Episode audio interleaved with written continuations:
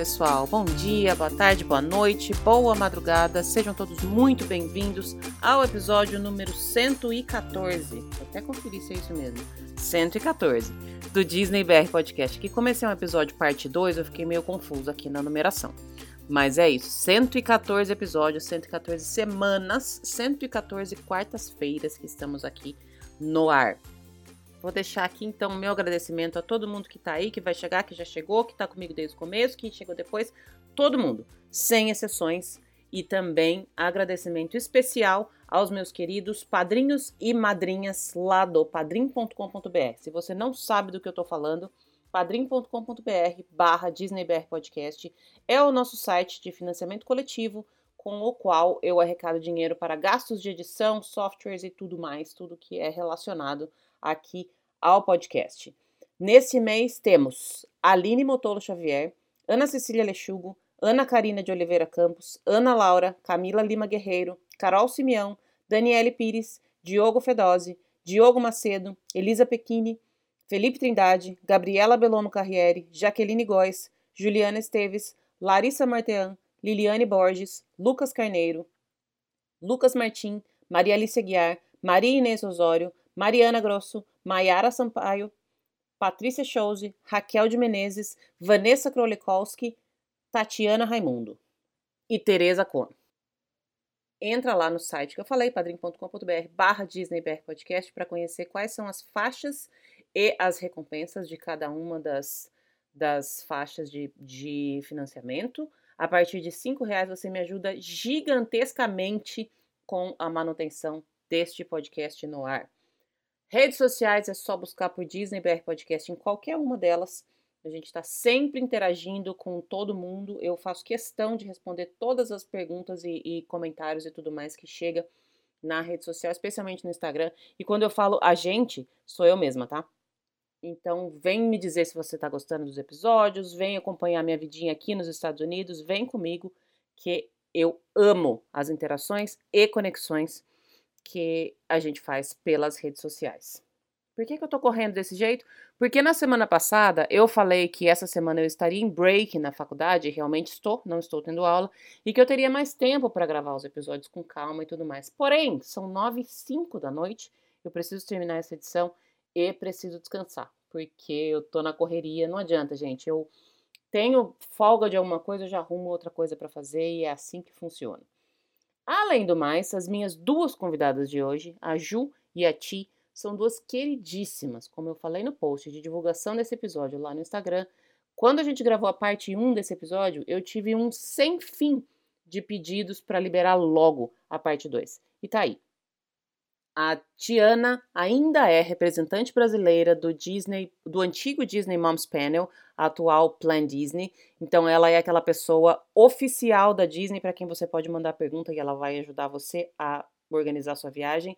E a Ju já desempenhou esse papel também com maestria. Então as duas são muito, mas muito experts no assunto. Conversar com elas é uma delícia, elas são queridíssimas, eu considero as duas como minhas fadas madrinhas.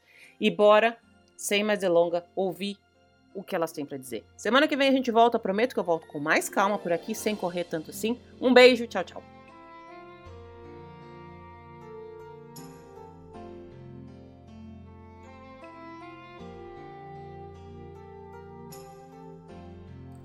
Estamos no ar, atendendo a milhares de pedidos. Eu tô de volta com as minhas duas pessoas queridíssimas. Eu fico até com, com, um pouco de receio de falar que elas são preferidas aqui, porque eu sei que as outras convidadas vão ficar, convidadas e convidados vão ficar bravos. é todo mundo é especial do mesmo jeito, mas essas duas aqui elas elas vêm comigo de longo tempo, eu acho. De, e assim, é um tempo que não dá nem para colocar de quantos anos é, porque se você for contar é pouco tempo, mas eu não acredito que algumas pessoas só aparecem assim na vida da gente do nada. Eu acredito que a gente reencontra essas pessoas de outros lugares, de outras dimensões, de outras coisas que eu não sei nem nomear. E é isso que eu sinto com essas duas meninas queridas. E eu tava falando aqui antes de começar a gravação que o tanto de feedback legal que eu tive do primeiro episódio que eu gravei com ela de top 10, eu acho que todo mundo sentiu essa conexão. Tô de novo aqui para gravar a segunda parte do top 10 coisas subestimadas no planejamento e na uma viagem para Disney, no planejamento e na viagem em si, com as duas queridas do Plan Disney, Julie e Tiana. É sempre uma delícia falar com as duas. A gente já tá aqui há quase uma hora fofocando de off gravação aqui. Agora a gente vai começar a falar sério. Meninas, obrigada mais uma vez. Da outra vez eu comecei com a Julie, agora eu começo com a Tiana. Ti, seja bem-vinda, brigadíssima mais uma vez. Lu, nem sei como retribuir esse carinho todo que tu tem uh, por mim, pela Julie. Tu sabes que é recíproco, né? Como a gente gosta de ti, como a gente te ama, tu moras no nosso coração. É muito bom estar de novo aqui conversando contigo e com todos os ouvintes do podcast né? Trabalho excelente, maravilhoso que tu está fazendo. A gente tem muito orgulho de ti uh, por executar esse trabalho com tanto carinho, com tanto amor. Tá aqui de novo com a minha parceira, my partner in crime, my little sis, né? A Julie. e falar, né, uh, justamente a partir desse papel que a gente tem no Plan Disney, que também é, é algo que a gente adora fazer, que a gente ama. Então, de novo, compartilhar experiências aqui com vocês é uma, é uma grande oportunidade que a gente tem. Então, muito obrigada, Lu. Eu que agradeço. Ju, você também sabe que, que é, é. Eu já falei da outra vez que eu gosto tanto de vocês e que eu sei que é recíproco porque eu sinto. Então não precisa ficar com, ai, não, a gente não tem, não pisa em ovos quando a gente tá junto nós três. Eu sinto isso. Então obrigada também para você mais uma vez por estar aqui de volta, dispondo aí de tempo e para compartilhar seu conhecimento com a gente. Lu, como a Tina falou, eu só quero agradecer, assim, porque como a gente estava conversando antes de começar a gravar, tá todo mundo passando por tanta coisa difícil, né? Cada um tem as suas dificuldades, cada um tá lutando as suas próprias lutas. E quando a gente se reúne aqui, a gente só fala de coisa boa, a gente só fala de esperança, a gente só fala dos momentos bons em família que a gente já viveu e que a gente ainda planeja viver. Então, eu queria te agradecer por nos proporcionar esse momento semanal de falar de coisas mágicas, falar de coisas boas. Obrigada, Tiana, por essa experiência incrível da nossa amizade relacionada com a Disney. Ela que me apresentou o podcast, né? E ela que te trouxe para minha vida. Então, obrigada, Tiana, por isso também. É, e eu queria também agradecer quem está escutando, quem está agora dirigindo, lavando uma louça, fazendo uma faxina, trabalhando e está tá dando esse presente para nós, que é o seu tempo, né? Então, obrigada. Obrigada a quem seguiu no Instagram também. Algumas pessoas me acharam no Instagram e começaram a seguir. Obrigada. Eu segui de volta todos, eu acho. Muito obrigada pela confiança de que o meu conteúdo vai ser bom. Não sei se vai, mas já, desde já agradeço. E convido a todos para, quando tiverem alguma pergunta que a gente não conseguir responder aqui ou que vocês não encontrarem resposta, apareçam lá no Plan Disney.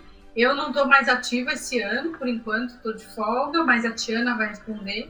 É, a gente tenta ajudar todo mundo que aparece, então, se, se ficar alguma dúvida, a Tiana está lá para responder o que vocês precisarem. Eba. É isso mesmo, a gente começa a falar, já começa a dar um, um nozinho na garganta, parece é tão gostoso estar com vocês. E, e, é justamente isso, é esse sentimento de. É o que a gente. Outro dia eu tava conversando com, com um amigo e ele falou que o mesmo sentimento de home que a gente tem quando a gente chega na Disney, a gente tem com certas pessoas. É esse sentimento de, de pertencer, de estar junto, e aí não importa a distância, não importa onde cada uma tá, a gente tá cada uma num canto, cada uma num horário, mas mesmo assim a gente tá junto. Mas chega de rasga-seda, né, gente? Toda vez que a gente começa é essa coisa de ai, eu te amo, eu te amo, eu te amo, é que é verdadeiro. Então a gente precisa deixar isso claro. Não é mentira, não é exagero. E, e vai ser sempre assim, já vou avisando. a gente tá aqui para retomar uh, o ponto que a gente começou a falar no outro episódio. A gente tinha planejado de cada uma de vocês trazer uma lista com 10 pontos de coisas que vocês acham subestimadas no planejamento e numa viagem para Disney. No final das contas, a gente ficou duas horas falando no outro episódio. Chegamos na metade da lista de cada uma, falamos cinco de cada. E agora a gente precisa trazer o resto porque tá todo mundo perguntando. Me pediram até para passar essa lista por escrito para vocês terem ideia. Então, galera, tá lá. Tá, é a hora de pegar o papel pegar a, a, caneta, sentar, presta atenção, deixa a faxina para daqui a pouco, presta atenção que agora é hora de anotar, que a gente vai retomar com um monte de dica legal. É, a gente não tinha feito muita ordem na, na, na lista, a gente estava tendo uma, um, uma. Tava conectando uma dica de uma com a outra, vamos tentar seguir mais ou menos da, daquele jeito, mas eu tô só aqui para mediar, então só tô para ouvir vocês também. Já tô com meu papel e com a minha caneta para anotar. Ti, sem demorar, sua próxima dica de, de coisa subestimada na, na viagem para Disney. Então vamos lá, vou tentar dessa vez, prometo, pessoal, uh, resumir um pouquinho, né? Não falar mais tanto. Portanto, Amiga, você pode assim... falar o tanto que você quiser. A gente adora. Que eu vou tentar ser objetiva dessa vez. Eu sei que é difícil para mim, mas eu vou tentar. Vamos lá então. Eu vou colocar de novo. Não existe uma ordem, né? A gente fez a lista das, da, daquilo que a gente entende que talvez é subestimado, seja de experiências, atrações, planejamento, mas não tinha uma ordem, tá? De top 10, assim, começando, realmente ficou misturado. Então, seguindo essa lógica da, da que não tem uma ordem, uh, o próximo ponto que eu teria aqui para falar são os shows que acontecem muitas vezes uh, em teatros. Eu acho que quando a gente viaja, a maioria das pessoas é assim. Eu já tive também essa depende, depende da viagem, né? Em alguns momentos a gente quer focar em, em andar nos brinquedos, né? E vamos, vamos andar nos brinquedos, montanha-russa, nas principais atrações, e a gente acaba, talvez, ah, não valorizando tanto algumas atrações que são interessantes, como, por exemplo, os shows que acontecem em teatros. Eu gosto muito tá? Do Mickey's Filler Magic no Magic Kingdom. Uhum. Eu sei que tem gente que diz, imagina que eu vou perder meu tempo vendo um show dentro do teatro, mas eu sou apaixonada pelo Mickey's Filler Magic. E a primeira vez que eu viajei com meu marido e com a minha filha para Disney, uh, a gente acabou caindo dentro do Mickey's Filler Magic. Fazia anos que eu não ia, fazia muito tempo que eu não ia. E a gente acabou caindo, por acaso, dentro do Mickey's Filler Magic, porque começou a chover né? Uma super mega tempestade. E aí o que acontece? São ternos acabam fechando. Então a gente precisa ir buscar um outro lugar para poder passar aquele tempo para aproveitar. E eu disse assim, quem sabe a gente não vai ali no Mickey's Filler Magic? E a gente falou, ah, mas será que vale a pena, não vale a pena? Deu, olha, faz muito tempo que eu fui, mas eu acho que a gente, né, vale a pena investir, vamos lá. Porque a gente se divertiu, no Mickey's Filler Magic. Eu nunca mais vou esquecer a alegria da minha filha. Ela ficou super encantada, porque é um show que é 3D, então, uh, né, tu consegue passar, então tem várias sensações que tu consegue ter durante o show. Ele é super bonito, a história. E a minha filha se divertiu tanto, a gente gostou tanto, que a gente acaba sempre indo agora. Faz parte já da nossa rotina. Naquele horário ali depois do almoço, que tá um pouquinho mais quente no parque, a gente acaba escapando para Mickey's Filler Magic porque é um lugar bem gostoso de poder fugir também do calor, né? E pelo menos nós gostamos muito. E aí eu coloco outros shows que acontecem também em teatro, como por exemplo um, Finding Nemo, The Musical, né? O musical do, do, do Procurando Nemo lá no Disney's Animal Kingdom, no parque. E ainda também falando do Disney's Animal Kingdom, que eu vou retomar esse papo, o Festival of the Lion King. Claro, eu já ouvi de pessoas, ah, mas eu vi o musical na Broadway, não é a mesma coisa. E não é para ser a mesma coisa. Não é para ser igual ao musical da Broadway. É uma experiência diferente. Mas é tão bonito. Eu gosto tanto do modo como eles apresentam o Festival do Lion King. E é algo também que eu nunca perco, eu sempre, sempre, sempre vou. Então, eu acho que esses shows que acontecem em teatro, eles são uma boa opção para aqueles momentos, obviamente, de chuva, e também para aquele horário do dia em que a gente quer fugir um pouquinho do calor, ir para um lugar, sentar, né? A maioria dos lugares são climatizados, e aí então eu acho que é algo que vale muito a pena fazer. E os shows são lindos, lindos, lindos, lindos. Pelo menos o Festival do Lion King e o Finding Nemo the Musical, eu acho eles assim ó, maravilhosos. A Beauty and the Beast Live também on stage ali no, no, no, no Hollywood Studios eu adoro. Então eu acho que esses são os principais que eu mais gosto. Eu amo o show do, do Rei Leão. Para mim não tem nenhum outro show igual. Ele é muito maravilhoso. Não tem uma Eu vez, uma vez que eu saio de lá sem chorar. Eu também, assim, eu choro, já, já, já, já tô chorando já sempre, né? Não é muito difícil. Mas ele é, é que o Rei Leão tem um lugar especial no meu coração. É um dos, uma das primeiras animações que eu lembro de ter assistido e de ter sentido que aquilo lá era muito mais que uma animação, sabe? Quando você começa a, a perceber. Eu tenho a experiência de ter visto o musical e a, a cena inicial do musical, que aparece o sol no palco, aquilo pra mim é uma coisa sem. Não tem palavras no mundo pra descrever aquela sensação, então tudo que gira em torno do Rei Leão, pra mim, é muito mágico. E você falou do, do Filler Magic, eu lembro de ter ido uma vez com a, com a Julia e ela tava. Tinha comprado um balão daqueles do Mickey e você não pode entrar com o balão na, na- nesses, nesses lugares fechados. Primeiro porque você atrapalha quem tá junto com você. E depois porque tem o perigo de você soltar aquele balão, vai lá pra cima, tem luz, tem um monte de coisa em cima. E aí ela ficou super chateada porque ela queria ir, mas ela não tinha o balão e a cast member viu essa situação e numa sensibilidade ela foi pode ir que eu vou ficar aqui segurando o seu balão. E ela ficou o tempo inteiro segurando. Na hora que a gente saiu, você sai pro outro lado, ela foi lá procurar. Na hora que a Julia chegou perto dela, a cast member lembrou e falou: "Tá aqui seu balão, falei que eu ia segurar pra você". E tava lá. E aí, então, daí se torna bem mais especial, né? A coisa que já é especial, a Disney consegue realmente transformar em ainda mais especial, né? É, é exatamente a mágica da Disney, né? Esse carinho, esse cuidado que eles têm com as pessoas. Então. Mas realmente eu também, eu sou fã do, do, do Rei Leão. Agora, no nascimento da minha última filhinha, vocês viram, compartilhei com vocês o vídeo, né? A primeira música que abre o vídeo do nascimento dela é Circle of Life, né? Todo- acho que quem assiste o vídeo, né, deve achar, nossa, mas que música pra começar o vídeo, um parto, né? E- mas pra gente que é que ama a Disney e que tem essa conexão principalmente com o Rei Leão, né? Ah, e Can You Feel the Love Tonight também é uma das músicas que, que tá no, no, no vídeo do nascimento da Sarah. Porque realmente é um filme muito especial. E eu acho o festival, ele, o Festival of the Lion King, né, o Festival do Rei Leão, no, no, no Animal Kingdom, eu acho muito lindo a- esse, esse show. Eu acho ele lindo demais. Acho o ambiente bem intimista. Acho que independente de onde tu senta dentro daquele teatro, tu consegue ter uma experiência muito especial e participar, né, do, do, do, do show também. Ah, então é, um- é uma dica, acho que é legal. Muitas vezes isso passa batido. Acho que as pessoas acabam, né? Deixam, nem vão, não se interessam, acham que não vai ser legal. E muitas vezes deixam de curtir algo que é especial e que depois traz lembranças, né? Muito grandes. Como, por exemplo, pra mim, pelo menos, o Festival of the Lion King e Mickey's Filler Magic. Muito bom. Ju, tem alguma coisa pra adicionar nesse ponto? Não, eu acho que vocês podiam só ficar falando e eu posso ficar só concordando.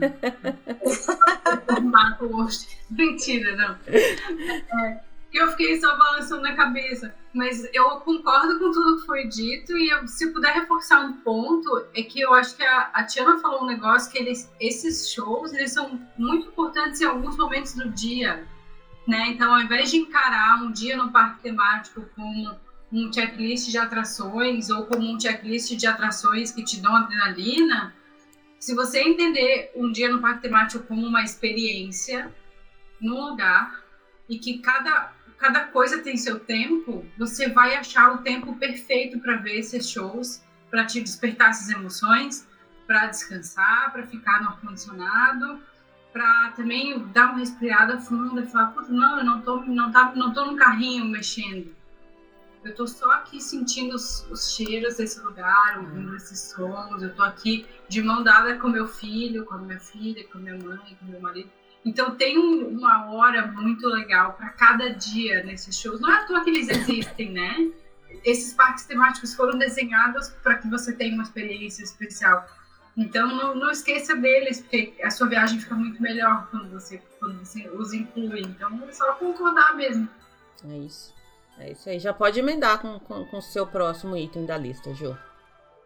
Ok, então agora, semana passada, eu, eu sei que eu falei dos números e que foi uma coisa muito dura. E arrebentou com a cabeça de todo mundo. Até hoje eu escuto, quando a, a, toda vez que alguém escuta aquele episódio, eu recebo uma mensagem falando: pelo amor de Deus, eu já diminuí minhas horas de mercado. Eu só, só de ter recebido um monte de gente falando que eu já diminuí minhas horas de mercado, Ju, a gente já zerou a vida nesse ponto. Já ganhamos tudo, tudo, tudo, tudo já. Para mim já foi o, o, podcast como um todo já cumpriu o seu papel no mundo. Mas não, não me fala que você vai arrebentar de novo com o cérebro da gente, não, que eu não sei se o meu coraçãozinho não aguenta. Não, é o contrário. Dessa vez é um band-aidinho fofinho. Ótimo. Não quero arrebentar com a cabeça de ninguém, mas parabéns às pessoas que reduziram as horas de mercado. Estou muito orgulhosa. Vamos abaixar as ações do Walmart na bolsa. Eles não merecem 500 reais por hora do seu suado dinheiro. É isso aí. Enfim. Agora é bem badauê. Ponto que você não pode menosprezar, que você não pode ignorar, que você não pode subestimar é o valor da energia que você coloca no planejamento da viagem. Acenda seus incensos, pegue seus cristais, porque eu estou falando de energia mesmo, de autoconhecimento, tá? Do quanto você conhece a sua própria energia e o que é importante para você, o que é fundamental para você, do que a sua família gosta, que tipo de viajante vocês são. Olha para dentro, o YouTube tá cheio de gente dizendo o que você tem que fazer, né? Tem aqueles vídeos, 10 coisas que você tem que comer, 10 atrações que você tem que ir, coisas que você tem que comprar. Não dê ouvido para essas pessoas. Olhe para dentro. Por exemplo, dependendo do seu perfil, a viagem vai ser totalmente diferente. Se você for aqui na Califórnia, no Disney's California Adventure, tem o Pixar Pier, que é a área da Pixar. Tem a Montanha Russa dos Incríveis, é muito legal. De dia, ele parece uma, tipo uma, sei lá, um pier mesmo, assim, uma coisa na beira da água, com umas barraquinhas, é super animado. De noite, ele fica com um clima meio de quermesse, que é muito legal. E aí as pessoas estão mais relaxadas, ninguém tá correndo pra ir não. E ele é lindo, e ele é todo cheio de luzinhas. E é totalmente diferente. É muito improvável que você vá vê-lo de dia e de noite na mesma viagem. Né? Não é necessário, não vai acontecer necessariamente dessa forma. Então pesquise antes, porque daí você pode escolher que hora você vai. Se você não pesquisar, você nunca vai saber. E se você não souber do que, que a sua família vai gostar, você corre o risco de ir no período invertido. E aí, pô, você está gastando uma bala para estar tá aqui e você não fez a pesquisa? Outro exemplo, na Disneyland, no parque do Disneyland na Califórnia, tem um restaurante que serve os mesmos pratos desde o dia que abriu. Há 65 anos, as mesmas receitas. Que é o Carnation Café, que é o, como se o café dos cravos, que era o lugar que servia os pratos preferidos do senhor Walt Disney, também conhecido como Walt Disney. e esse lugar é super famoso, todo mundo vai e tal. Eu já fui, a comida é gostosa e tal. Mas, então, se você for super apegado ao passado da Disney, a história do Walt Disney, legal, é um ótimo lugar para você. Mas se você for uma pessoa que é muito fã de gastronomia, tem um outro restaurante no Disneyland Resort que chama Nava Rose, que fica dentro do hotel, que é o Grand California Resort and Spa, que é maravilhoso. E o Napa Rose é um restaurante super moderno, o menu muda todo mês. É um restaurante de alta gastronomia, que é um signature. É o meu signature preferido da Disney, aliás. Ele é inspirado nos vinhedos da Califórnia, então o menu muda de acordo com os terroirs. É maravilhoso o restaurante, eu amo. Ah, tem uma degustação no Chef's Table, que é um balcão, que eu sou louca para fazer, nunca fiz. Então são duas experiências totalmente diferentes, uma tipo, sei lá, um quilômetro da outra dentro do resort. Se você não souber quem você é, do que você gosta, e se você não souber o que, que tem disponível, você pode acabar na experiência errada. E aí não vale a pena vir. Então, essa é a minha dica Badawi. Pratique o autoconhecimento. Depois, faça sua pesquisa para conhecer o destino, que você vai ter uma viagem muito melhor. Essa questão. Eu, uma coisa que eu sempre falo é que existe uma Disney para cada um. E é verdade, existe uma viagem totalmente diferente para cada, cada pessoa, para cada grupo, para cada família. E existe uma necessidade de você primeiro se entender como viajante e depois é, procurar o que o destino. E eu acho que assim, eu vou até além, Ju. Isso, essa é uma pesquisa que você precisa fazer para qualquer viagem. Para Disney, mais porque as opções são em muito maior número, tem muito mais coisas que você pode fazer. E, ok, você vai precisar de tempo, você vai precisar gastar uma energia, como você falou, para fazer esse estudo, para entender o que você pode, o que você quer, o que cabe no seu gosto, no seu bolso, o que é aquilo que você pretende com essa viagem específica. Mas se você não tem esse tempo, existe uma infinidade de profissionais que fazem isso para você hoje. E existe um Plan Disney que faz isso para você hoje também.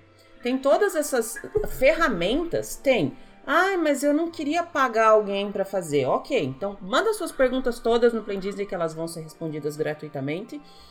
Ou se você não quer pagar e você vai fazer você mesmo, pensa que o seu tempo também é dinheiro. Da mesma forma, o tempo que você gasta lá na Disney também você está gastando no Brasil ou aonde quer que você esteja para fazer esse planejamento. E não é, não é um desperdício, pelo contrário, é uma otimização da sua viagem. Uma viagem para Disney, ela é um processo muito maior do que só chegar lá. Eu até falo que eu começo, assim, eu fico numa ansiedade todas as vezes que eu vou viajar, que quando tá muito longe eu fico ansiosa para chegar logo o dia. E quando tá chegando perto, eu fico com medo de chegar o dia, porque daí ela vai acabar. Então é, é um, um, misto de assim, eu quero que chegue logo, mas eu também não quero que chegue, porque se eu for, o que, que eu vou esperar depois? Aí eu tenho que chegar e começar a preparar a próxima.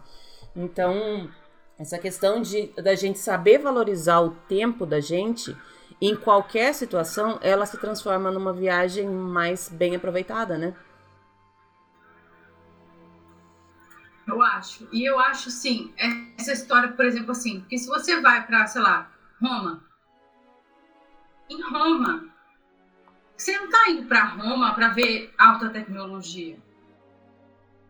Você, tá, você vai, quer ver a tecnologia de última geração, você vai para o Japão. Né? Então, se você tem um destino que tem uma característica muito específica do destino, faz sentido você meio que ir na onda de todo mundo. Falar assim, ok, eu vou no Coliseu, eu vou no Partenon, eu vou nas ruínas, legal faz todo sentido. Ninguém vai te julgar por fazer o que todo mundo faz em Roma. Mas se você for olhar na Disney, é totalmente diferente, porque ela foi concebida do zero para ser um menu maravilhoso de alternativas. E não faz sentido você pular a sua fase de autoconhecimento e a fase de conhecimento do destino para fazer o Tinder da viagem, né? Para ver o que, que dá o match e o que, que não dá, né? Então, ignore. Então, assim, tá, coisas são são subestimadas. O seu poder em achar o que é importante para você. Então, assim, eu sugiro dar uma ignorada naquela galera que fica despejando regra, para usar uma palavra family friendly. é, do tipo, do que você tem que fazer num lugar e o que você não precisa fazer porque não é tão legal. Acho que cada um sabe o que é bom para si, com um pouquinho de pesquisa você pode descobrir coisas muito legais. Arrasou. Bom, a gente já começa deixando claro pra, por que, todo mundo ama episódio com vocês duas, né? Vamos seguir, eu já tô aqui com o olhinho brilhando. Vamos seguir. Ti, quer complementar? quer continuar? Sua, sua vez agora. Eu, eu, concordo com tudo aquilo que vocês disseram, né? Com, com todos os detalhes. A gente precisa se conhecer e, eu, é, e a gente também precisa ter maturidade para saber os nossos limites das nossas famílias, das pessoas que nos acompanham. Uh, eu acho que uma grande frustração que eu tive, eu tive na minha primeira viagem com a minha família e que causou muita tensão é achar que aquilo que é importante para mim é importante para os demais e tentar fazer com que as pessoas seguissem o meu ritmo. Né? Não é óbvio que as pessoas vão gostar. Então é isso que a Julie diz. As pessoas dizem: não, você, tu tem que fazer isso tem que comer isso, tem que beber isso, tem que andar em tal coisa. E a gente fica nessa ansiedade de fazer todas essas coisas que parecem ser tão importantes. E a gente tenta levar todo mundo com a gente para fazer isso, que a, a, viagem começa a se tornar maçante, né? Começa a se tornar cansativa. Então, realmente, eu preciso ser maduro para entender o meu ritmo, o ritmo da minha família. Uh, não tentar querer fazer tudo de uma vez só. Uh, e, e realmente ter essa, esse cuidado, né, de, de conhecer o destino. É como a, Julie disse, a, a Disney ela foi pensada para oferecer diversos tipos de experiências, né? E, e por isso que eu digo, acho que é um dos lugares mais democráticos que existem para se viajar e era, e acho que complementa algo que eu ia trazer que as pessoas subestimam, né? Ah, a Disney não é uma viagem para pessoas de todas as idades. Eu acho que sim. Eu acho que a Disney é um destino para todas as pessoas de todas as idades, do bebê até o idoso. Acho que é um dos destinos que eu mais me sentiria segura em levar a minha avó de 87 anos. Né? Porque eu sei que é um lugar que leva em consideração também uh, atividades e, e, coisas que vão ser interessantes para as pessoas de todas as idades, mas a gente precisa ter essa é, é, fazer essa pesquisa, como a, a Julie disse, né? Se conhecer, saber aquilo que a gente gosta, aquilo que é importante para minha família, não achar que a minha filha de dois anos vai conseguir seguir o meu ritmo, né? Disney maníaca e vai gostar de todas as atrações, né? Eu tenho a minha filha de nove anos que tem pânico do Tower of Terror no Hollywood Studios, que é uma das atrações que eu mais amo. Eu não consigo levar ela para dentro, eu não posso forçar ela a fazer isso. Eu tenho que conhecer as pessoas, né, da minha família, as pessoas que me acompanham também. Então, acho que é bem importante. Se eu não tenho, também concordo contigo, Lu, não tenho tanto tempo ou não gosto, tem gente que não gosta, que não quer fazer toda essa pesquisa. Ok? Isso é tranquilo, é normal, não. Eu quero ir para Disney, mas eu não tenho como. Uh, tem o Plan Disney que pode ajudar vocês, tem agentes de viagens, e aí eu acho que é importante, também é um dos pontos que eu ia trazer, atenção ao escolher o agente de viagens. Eu já tive, isso é algo muito importante para quem eu gosto muito de montar as minhas viagens e de pesquisar. Eu adoro olhar todos os detalhes do hotel, como é que é a maçaneta da porta do banheiro. Eu gosto de ver tudo isso, como é que é a pia, absolutamente todos os detalhes. Mas eu sei que tem pessoas que não gostam, que não têm tempo, que não querem fazer isso. Então eu acho muito importante a gente contratar um bom agente de viagens a pessoa que realmente conhece e entende de Disney. Eu já tive casos de amigos que vieram desesperados, compraram um pacote com, com grandes operadoras de turismo.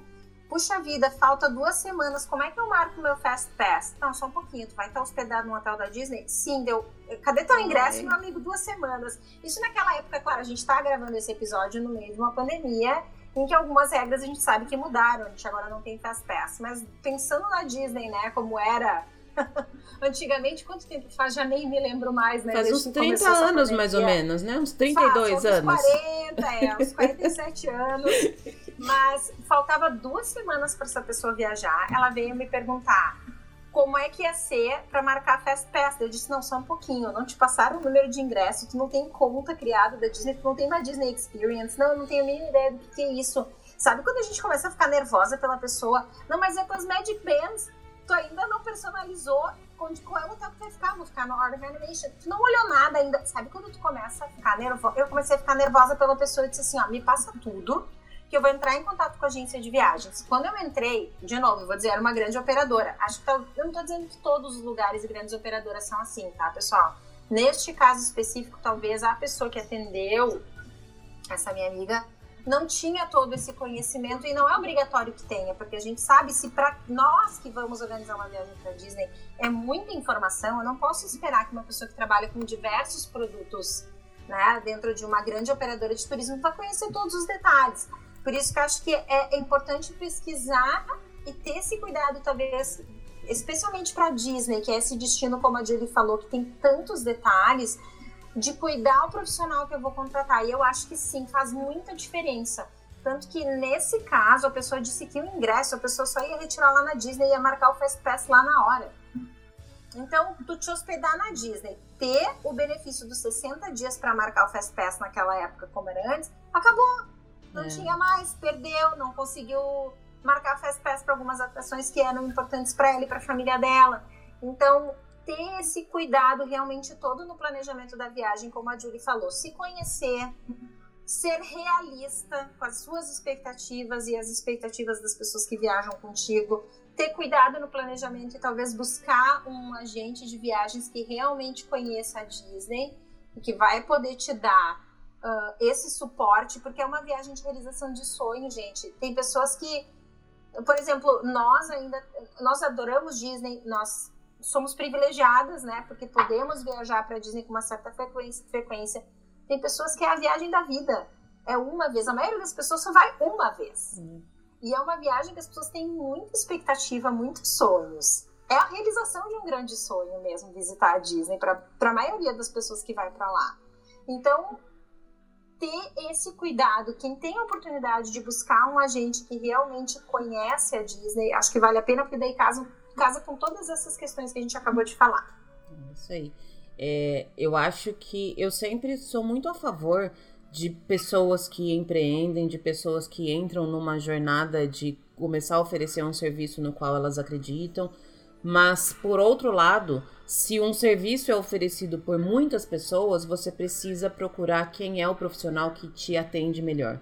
E eu nem tô falando aqui, nem tô falando aqui que existem profissionais ruins, porque existem em todas as áreas. Mas dentre todos os profissionais bons, qual é o seu profissional bom?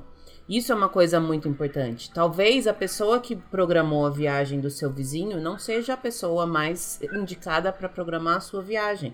Porque X motivos, porque ela nunca foi com criança, porque ela nunca foi em alta temporada e por mais que a gente estude, gente, eu sou da opinião que precisa ir para ver.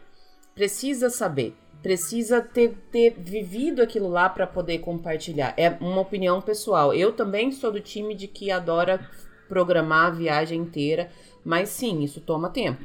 Tanto que, mesmo aqui, mesmo com viagens mais curtas agora, pelo menos seis meses eu fico planejando a minha viagem. Porque eu quero saber o que eu vou fazer cada dia, aonde eu vou, qual restaurante que eu vou. Agora mais ainda, né? Porque eu sei que eu não posso perder mais tempo nenhum na vida, nenhum minuto eu posso perder na minha vida quando eu estiver na Disney, porque eu sei, eu tenho minha planilha assinada pela Julie. Então eu tenho que saber de tudo antes, né? E aí essas coisas fazem muita diferença, fazem muita diferença mesmo. Faz a diferença, na verdade, de você ter a viagem dos sonhos e de você voltar frustrado. Porque ao mesmo tempo que a Disney é uma viagem dos sonhos, ela é um lugar que pode te trazer uma frustração gigantesca se você não fizer a lição de casa. Eu acho que com, com, mesmo, com, com a mesma intensidade que ela pode ser a melhor viagem da sua vida, ela pode ser a pior. Porque é muito cansativo, tem muita coisa Exato. e a possibilidade de você se perder dentro de tudo aquilo que todo mundo, todas as pessoas, todos os YouTubes, todos os 10 melhores coisas que você precisa ir, tudo aquilo, e você não faz nada. Porque você fica só falando, mas eu, a pessoa, fulano falou que eu tinha que fazer isso, a fulano falou que eu tinha que fazer aquilo, meu agente de viagem me mandou ir em tal lugar, tal hora. É muita coisa.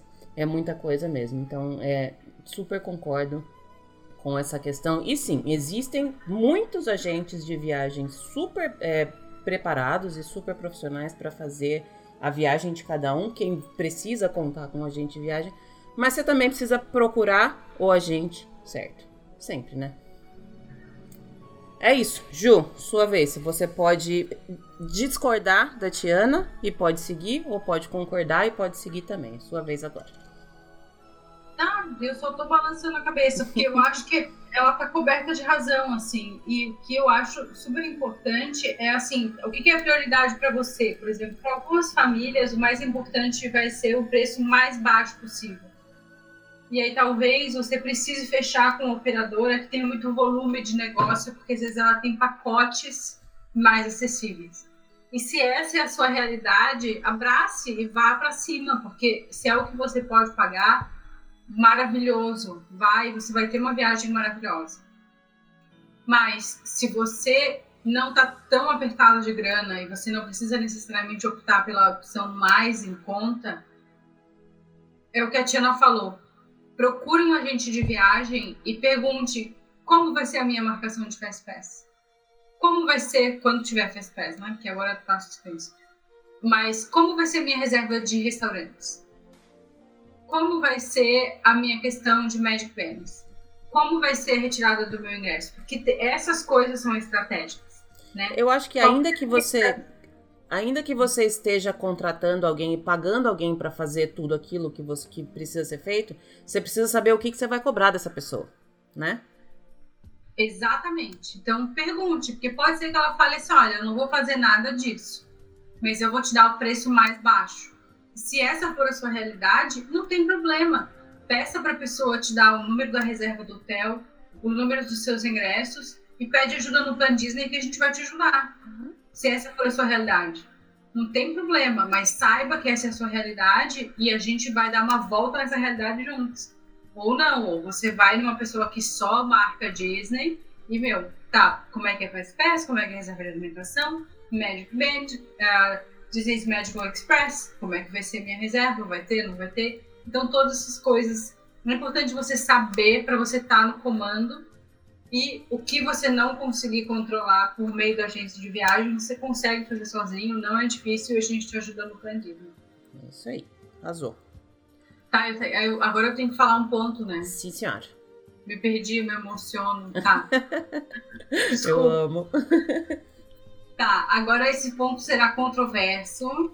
Já antecipo. Adoramos Prepare... polêmica. Vamos lá. Já tô pegando as pedrinhas aqui. Sim. A tia até abriu, abriu, o microfone para já, tá já rebater na já hora. Começou a sirene vermelha aqui, ó. polêmica, polêmica. Fogo no parquinho. O João Kleber já tá ali na porta.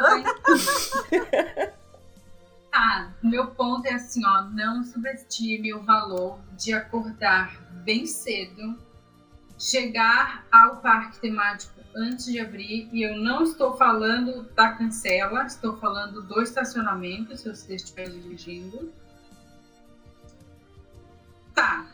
Aí as pessoas já começaram a tirar seus projéteis. Eu sei que você está de férias.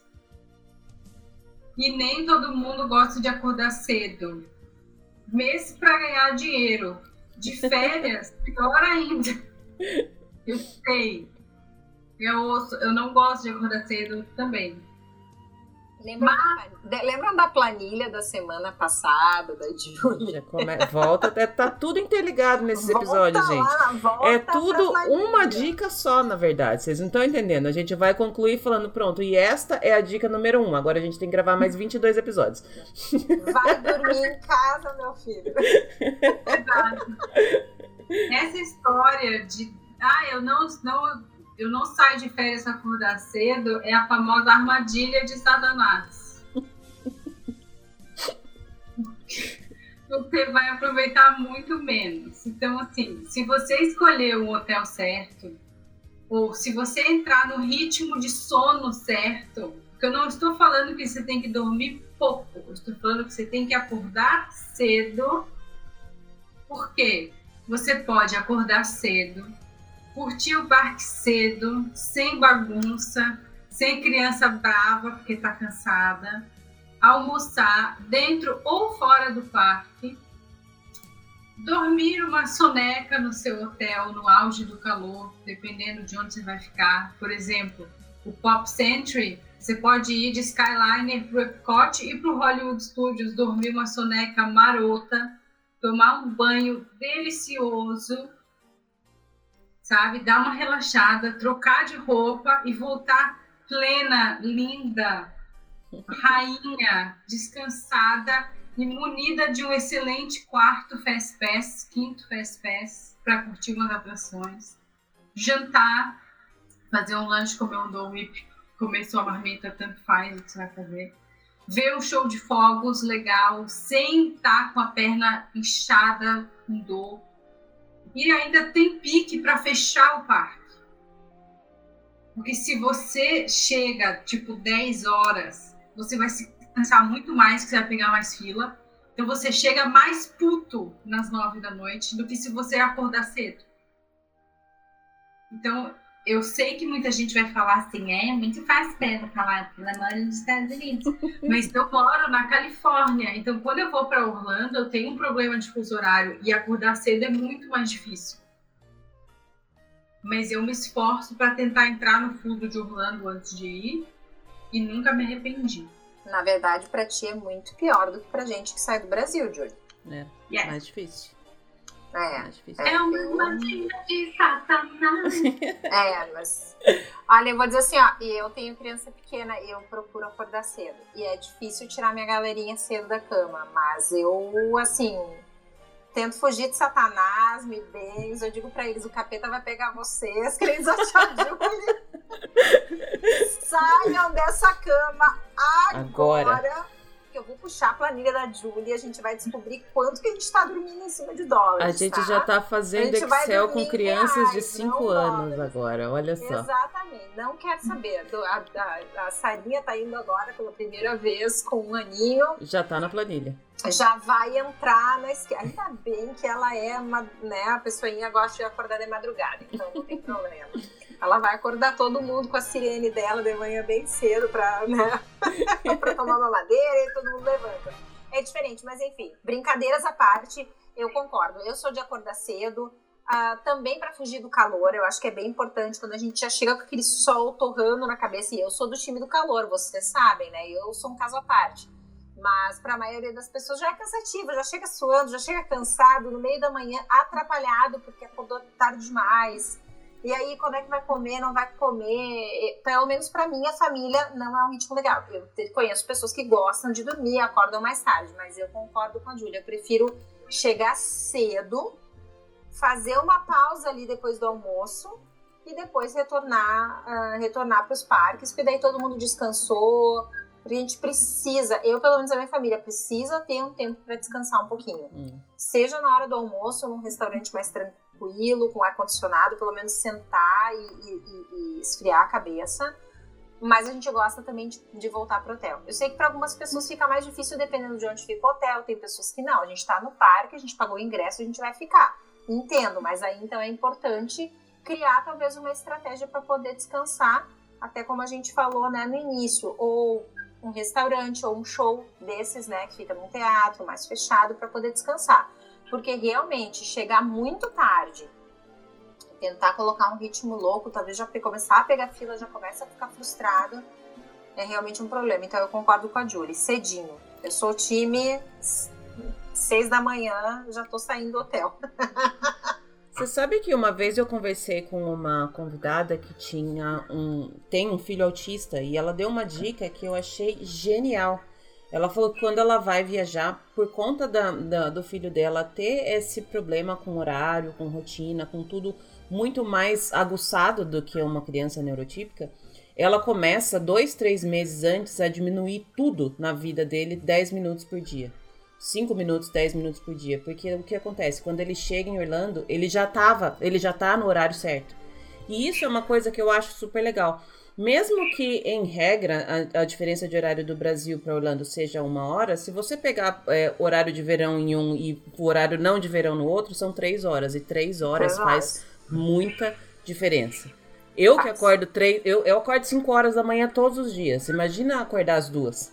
É, três horas de sono, gente, é uma diferença muito grande. Nossa. Que no começo a gente não tem muita noção, porque a gente chega numa super euforia e amanhã é meu primeiro dia de parque, vai ser super legal e tal. Só que com o passar dos dias, essa diferença vai cobrando um cansaço gigantesco que vai se transformando em dinheiro que você está gastando sem saber. Quando você está gastando dinheiro e sabe que está gastando dinheiro, quando você escolhe um restaurante mais caro, quando você quer comprar uma roupa super legal ou uma, um merchandise super legal, ok, você optou. Mas quando você gasta dinheiro sem saber que está gastando, não dá, gente. Aí é, é, é triste. E essa coisa de você começar, talvez, a tentar ajustar o seu relógio biológico principalmente para quem tem criança, que é normalmente quem mais sofre, eu achei uma dica muito legal. Vai ajustando, vai diminuindo um pouquinho, 10, 5 minutos uma semana, 10 na outra, vai diminuindo um pouquinho por dia, que com minutos a criança não sente. E aí chega lá no dia de viajar, você já tá no horário de Orlando. Esse, esse ponto eu achei bem interessante de, de trabalhar. É, é bem legal mesmo. Eu já no primeiro dia gosto de porque tenho, né, minhas filhas são relógios, né? Elas realmente têm uma rotina muito marcada.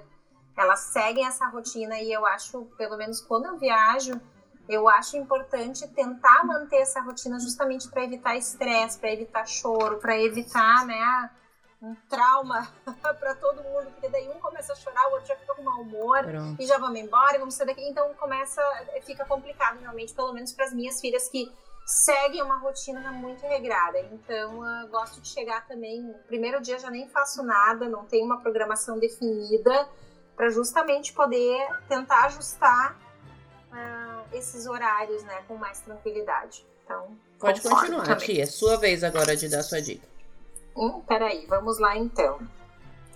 eu vou dar uma outra dica que eu acho que mais ou menos vai casar com alguma coisa que eu sei que a Julie vai conversar, que é, é um, para mim pelo menos é algo que quando eu escuto as pessoas dizendo, acho que eu vou tirar o Animal Kingdom do, do meu planejamento, porque nem tem muita coisa lá para fazer. O meu filho ou eu, a gente nem gosta de bicho, né? Por que que eu vou que, que eu vou fazer no Animal Kingdom? E ainda. Dá uma dor tão é, grande na minha alma. Chama, chama o Animal Kingdom de zoológico, pronto. Se você é essa pessoa, eu já, eu já, eu já eu preciso te dizer que você não deveria estar ouvindo o podcast.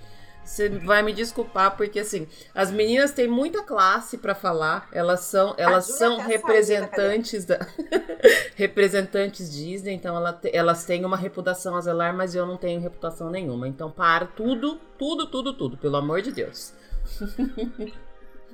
eu, eu, eu acho que é até um desrespeito com o John Road, que foi o Imagineer que com o maior amor, dedicação e carinho da face da Terra, se vocês não conhecem o John Road, busquem ele, ele tem um perfil no Instagram. Maravilhoso. Uh, maravilhoso. Ele é uma pessoa incrível, tá? Eu acho que até assim, ó, por consideração ao John Road, por favor, não tirem o Animal Kingdom do planejamento de vocês. É um parque com tantos detalhes em cada pedrinha que existe lá dentro. Cada detalhe foi estudado, cada detalhe foi pensado. Uh, eu, eu, eu até sem palavras pra falar, porque eu fico indignada quando as pessoas tiram o Animal Kingdom.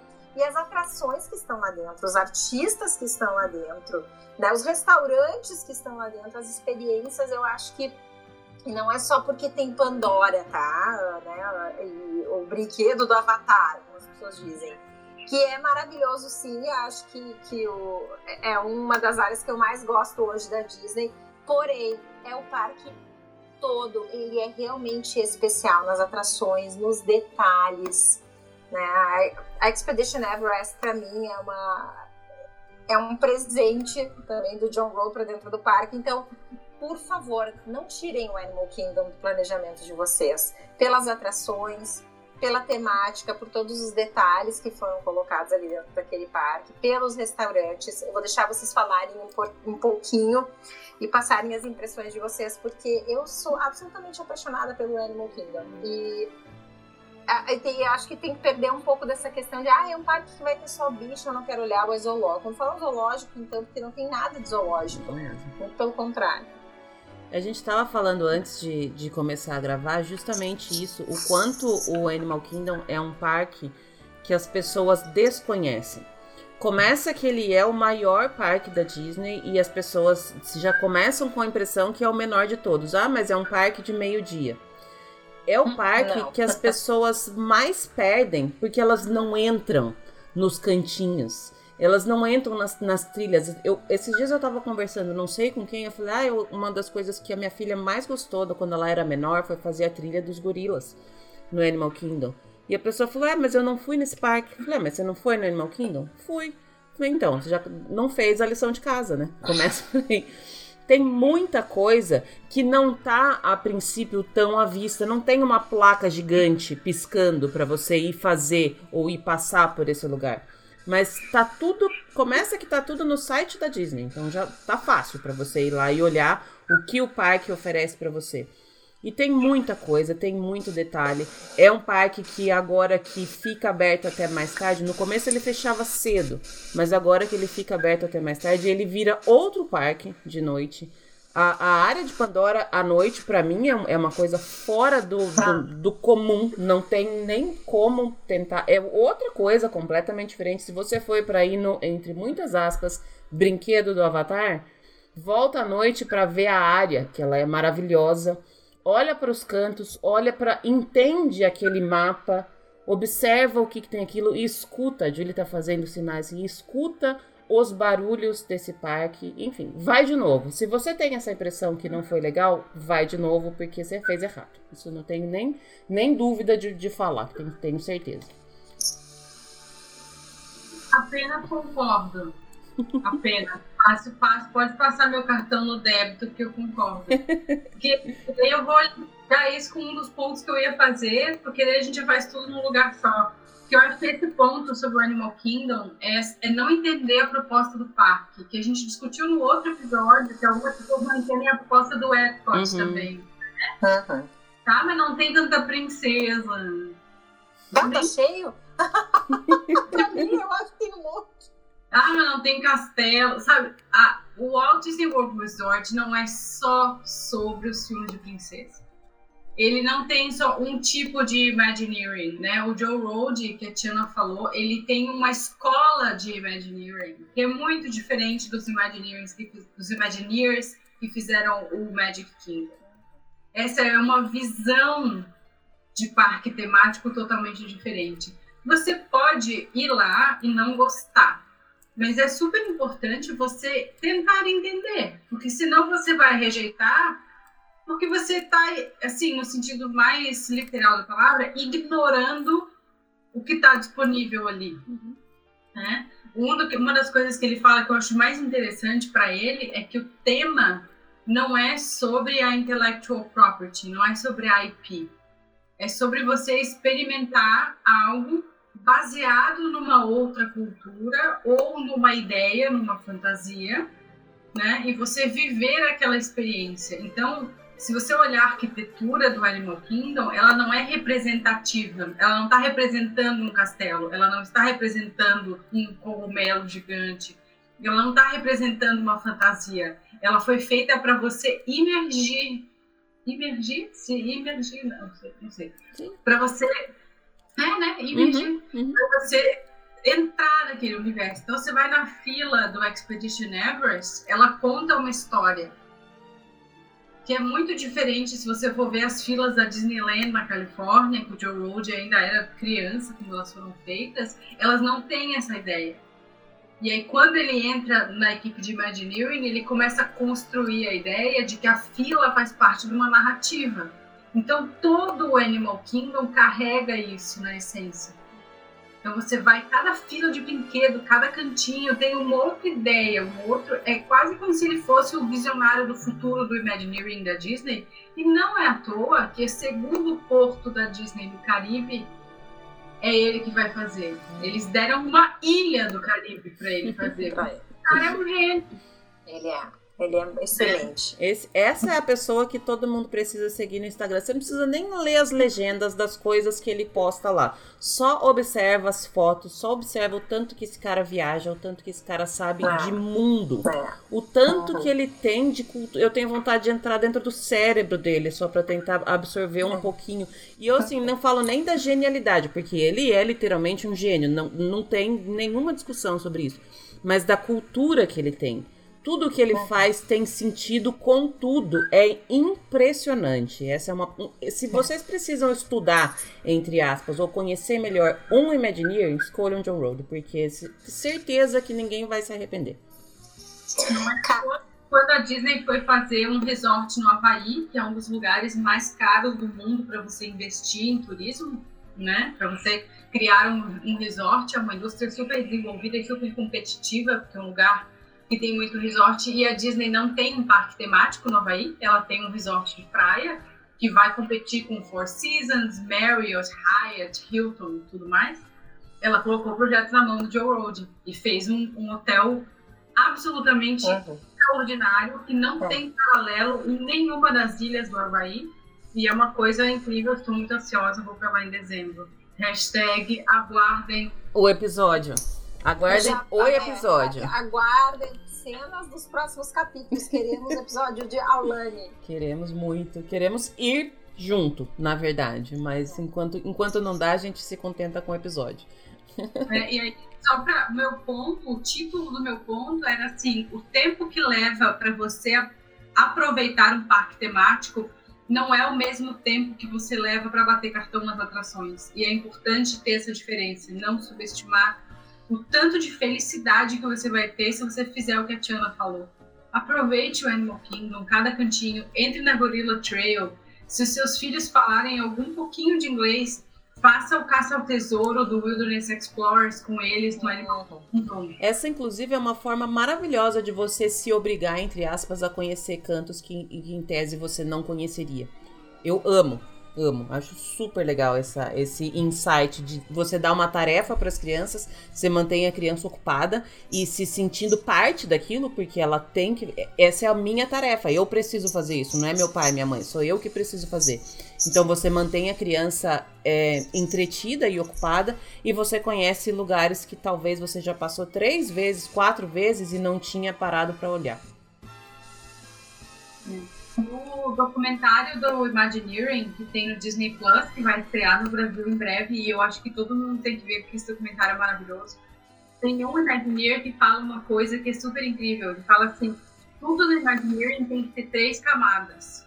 Tem que ter a primeira camada, que é quando você olha de longe e você percebe mais ou menos o tema geral. Tem que ter a segunda camada, que é quando você está numa distância razoável, você tem que se encantar mais, então você precisa ver algo além do que você não consegue ver de longe, para dar um senso de, de proximidade com a coisa. E tem que ter a terceira camada, que é quando você olha de perto, você se apaixona. Então, vamos fazer isso com as nossas viagens. Olha de longe, olha a meia distância e olha de perto. Pega sua criança para olhar os cantinhos de perto, porque eles vão te recompensar por isso. É muito legal. Amo. Adorei esse ponto, adorei. E ele foi bem um complementar do outro aí, adorei. Vocês estão muito em sintonia, tô amando. É, Ti, você agora, né? Ah, de, vamos lá. Julia, eu acho que tu querias comentar mais alguma, alguma questão de, de olhar os detalhes, ou era isso? Desculpa, então. Ok. O que, que mais que eu posso falar aqui que eu tenho, tinha na minha listinha? É algo totalmente diferente, tá, pessoal? Oba. Mas uh, vou falar, certo? Das questões que a gente recebe, e eu vou falar isso me baseando em muitas questões que a gente recebe no, no Plan Disney, que eu já recebi em alguns momentos, e que as pessoas muitas vezes vêm conversar comigo, que é o sonho da primeira viagem para Disney casar junto com passar o Natal na Disney. Então, cuidado, não subestimem a época do ano que vocês vão escolher para fazer a sua primeira viagem para Disney. Porque realmente é um sonho passar o Natal na Disney. Eu já tive esse privilégio, essa experiência. Eu acho que não existe nada mais mágico, sendo muito sincera, porque a decoração, os eventos, o clima da Disney no Natal, as comidas, os cheiros, as músicas, para quem ama Natal, como eu, por exemplo, que eu simplesmente amo. É uma das épocas do ano que eu mais adoro. Natal e São João. amo Natal e São João. Agora, pensa muito bem a época do ano que tu vais escolher. Se tu tens o sonho de ir pra Disney no Natal, mas vai ser a tua primeira viagem, eu vou te pedir para reconsiderar essa tua escolha de fazer uma primeira viagem para Disney no Natal. Porque eu acredito que essa é a época mais. Uh, enfim. Uh, uh, de maior movimento e de maior lotação. Eu não queria dizer caótico, eu não quero usar essas eu, eu ia Eu ia até roubar, tá? roubar a sua vez de falar, porque eu sei que vocês têm muito cuidado com as palavras que eu não tenho.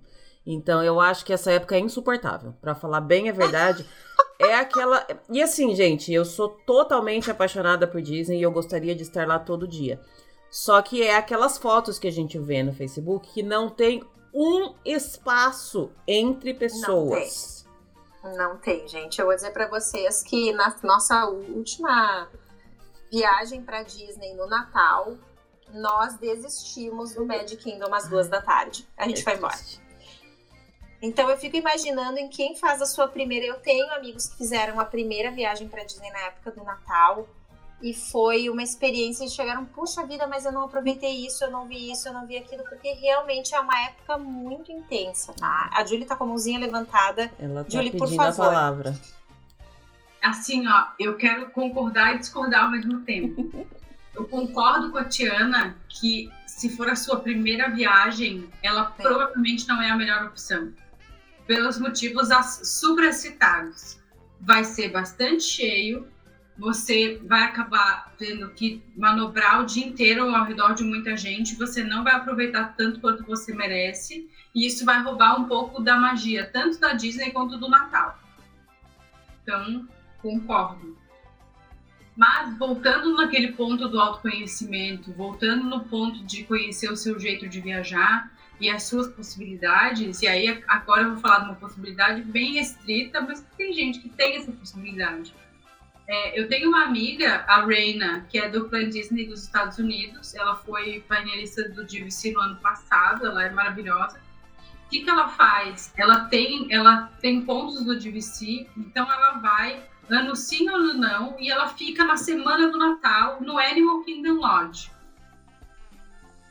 Porque ela tem pontos do GVC lá, então ela consegue marcar com 11 meses de antecedência, ela consegue o quarto que ela quer. Ela pede para o Disney Floral Gifts entregar uma árvore de Natal na vila que ela vai ficar no início da viagem, para encomenda, chega a árvorezinha de Natal lá, fica lá no quartinho.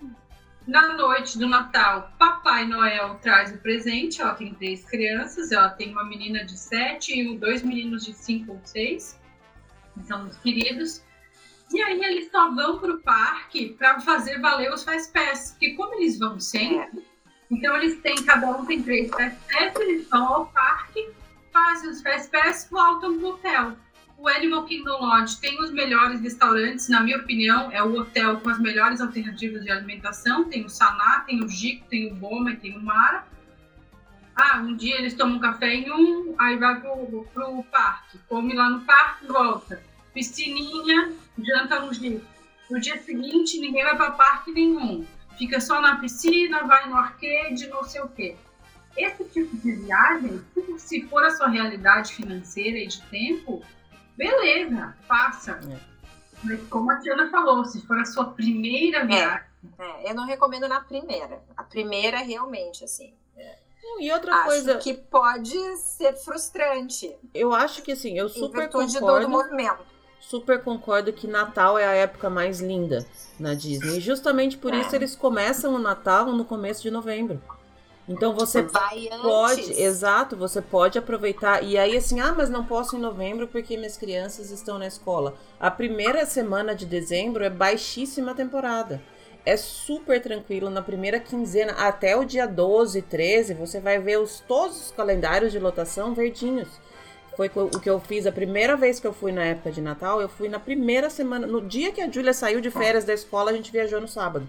Ela saiu de férias essa na sexta. É, essa é a época que o meu pai mais gosta de visitar. É Quando eu era criança, assim, a gente passou Natal na Disney, mas a gente também uh, se dava preferência para ir antes, justamente nessa primeira quinzena. E é quando ele gosta de viajar também, porque tu pega todos os eventos do Natal, a decoração, toda a magia do Natal tá lá, mas ainda sem toda a galera do Natal. Exato. não, ainda não baixou nos parques. Mas realmente, como a Julie falou, se não é a tua primeira, já foi para Disney, já conhece, aí sim, aí é uma outra experiência, porque tu vai realmente para aproveitar aquele clima natalino, se possível ficar em um, hotel da Disney, né, para poder curtir, passear, decoração. Claro que esse ano de 2020 é diferente, mas nos outros anos passear pelos hotéis que tem os displays de gingerbread, gingerbread house que tem ali no Grand Floridian ou que tem também no Contemporary ou no Beach Club, que tem, eles fazem então, até no Wilderness Lodge também tem a cabana de gingerbread. Então existem várias coisas que podem ser vistas e aproveitadas, né, da época do Natal, não necessariamente na semana, mas antes também. E claro, se já foi outras vezes para Disney, aí sim, aí é um outro papo, porque daí tu vai focar realmente fazer os fast pass que tu gosta, né, curtir sem aquela obrigação de fazer várias atrações, né? De fazer quilometragem, como eu digo, né? Não tem obrigação de fazer render, de fazer quilometragem. Então é tranquilo. Mas eu acho que cuidar com a época do ano que se escolhe a primeira viagem é bem, bem importante. Eu adoro. Eu só queria deixar uma dica aqui extra, off Disney, e olha que para eu dar dica, off Disney, gente, esse é um momento extraordinário. Não vou falar de outros parques, aí vocês já estão pedindo demais. Mas Toca do plantão da Globo. Se quem for pra Disney na época de Natal e alugar um carro, pelo amor de Deus, liguem nas rádios de Natal. Gente, eu espero o dia de começar a aparecer rádios de Natal aqui, que para mim é a coisa mais maravilhosa e mais característica do Natal que existe. Surgem umas rádios, umas estações de rádio de verdade que só tocam música de Natal. E isso é a coisa mais linda do mundo. Eu já tô aqui contando os dias. Se eu não me engano, é logo depois do Halloween. Eu já tô, tipo, eu já programei no rádio do meu carro, já deixei ali no, no, automático e eu fico lá todo dia. Vai que ele solta uma musiquinha de Natal hoje. Tudo bem que ainda tá em outubro, mas vai que. E aí, quando começa, eu fico 24 horas ouvindo música de Natal. E eu acho que isso ajuda demais a entrar no clima do Natal. Pronto, já eu podemos. Adoro. A partir de primeiro, a partir de primeiro de novembro já tem pinheirinho, já tem música. É maravilhoso. Moro no Brasil, adoro aquele negocinho no Netflix que é a lareira falsa, né? Só o som, a imagem da lareira. Eu amo. já deixo ali também. Adoro. Funciona. Ótimo. É, Ju, sua vez agora. Tá. Polêmica. Mentira, não. eu já tenho. É, você sabe que, ó, eu, a gente tava aqui. A gente estava gravando, eu postei uma foto agora há pouco no meu Instagram e eu já estou recebendo pedidos para auxílios para criar a planilha, tá? A gente precisa fazer um, um, extra aí de como é que a gente cria aquela planilha. Porque eu tô super feliz que as pessoas estão mais conscientes dos gastos, gente. Tô achando isso muito maravilhoso. Pode seguir, desculpa te interromper. Agora, podemos um dia, se a gente quiser, podemos fazer um episódio só sobre, sobre planilhamento de viagem. Olha aí. Ó, pronto. Mas esse ponto não tem necessariamente a ver com tanto grana, assim, que pode parecer que eu sou o tio Patinhas, né? não estou. Que me dera poder nadar em ouro, mentira. Mas enfim, voltando, é, eu queria levantar o ponto de restaurantes escondidos. Amo. Tá? Ai, que maravilha. Ó, amei, amei, porque eu pensei nisso antes também. Né? Assim, não subestime as experiências que ninguém fala. Porque, por exemplo, assim, se você for olhar YouTube, Instagram, todo mundo vai falar do Be Your Guest, todo mundo vai falar do Chef Mickey's, todo mundo vai falar da Via Napoli. São famosos, legal, são, são bacanas, dependendo do que você quiser, cada um tem as suas vantagens. Mas, por favor, saiam desse caminho mais conhecido, porque vocês vão ser muito felizes se, se derem essa chance para Disney, assim. Claro, muitos restaurantes na Disney são coisas bem objetivas, né? Se você for assim no Tomorrowland, você vai achar aqueles restaurantes você entra, comprou um lanche, comprou um hambúrguer, saiu, resolveu, matou uma fome. Existem, mas eles não são maioria a maior parte dos restaurantes que você vai encontrar nos parques temáticos e nos hotéis são muito especiais.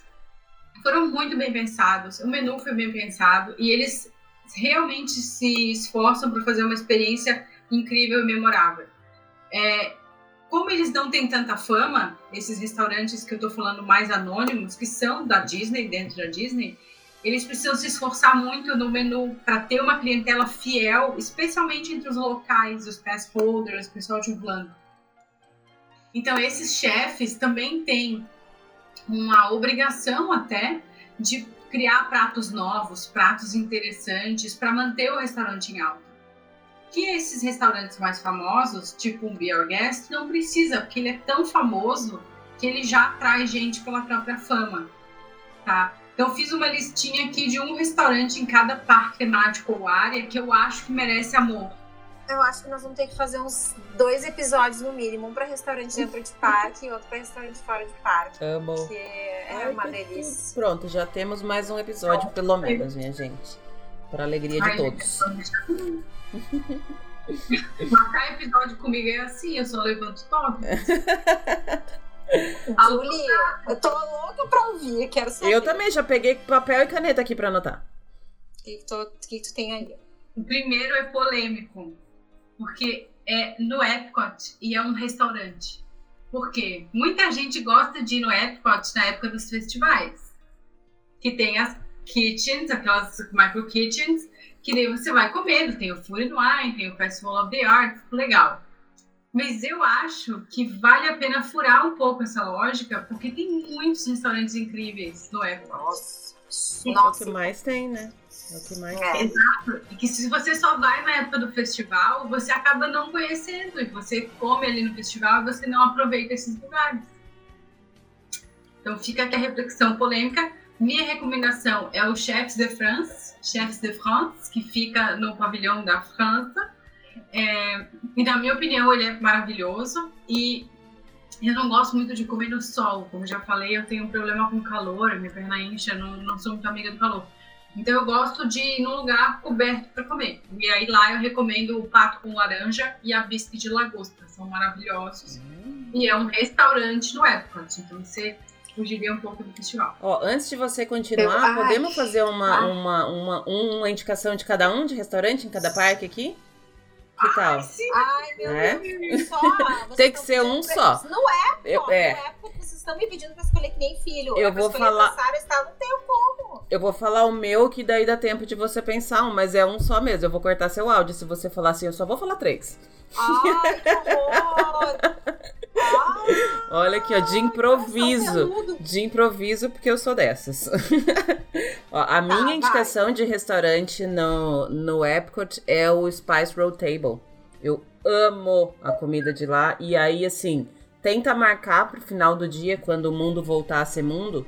Tenta marcar no finalzinho do dia, porque você consegue assistir o show de fogos dali.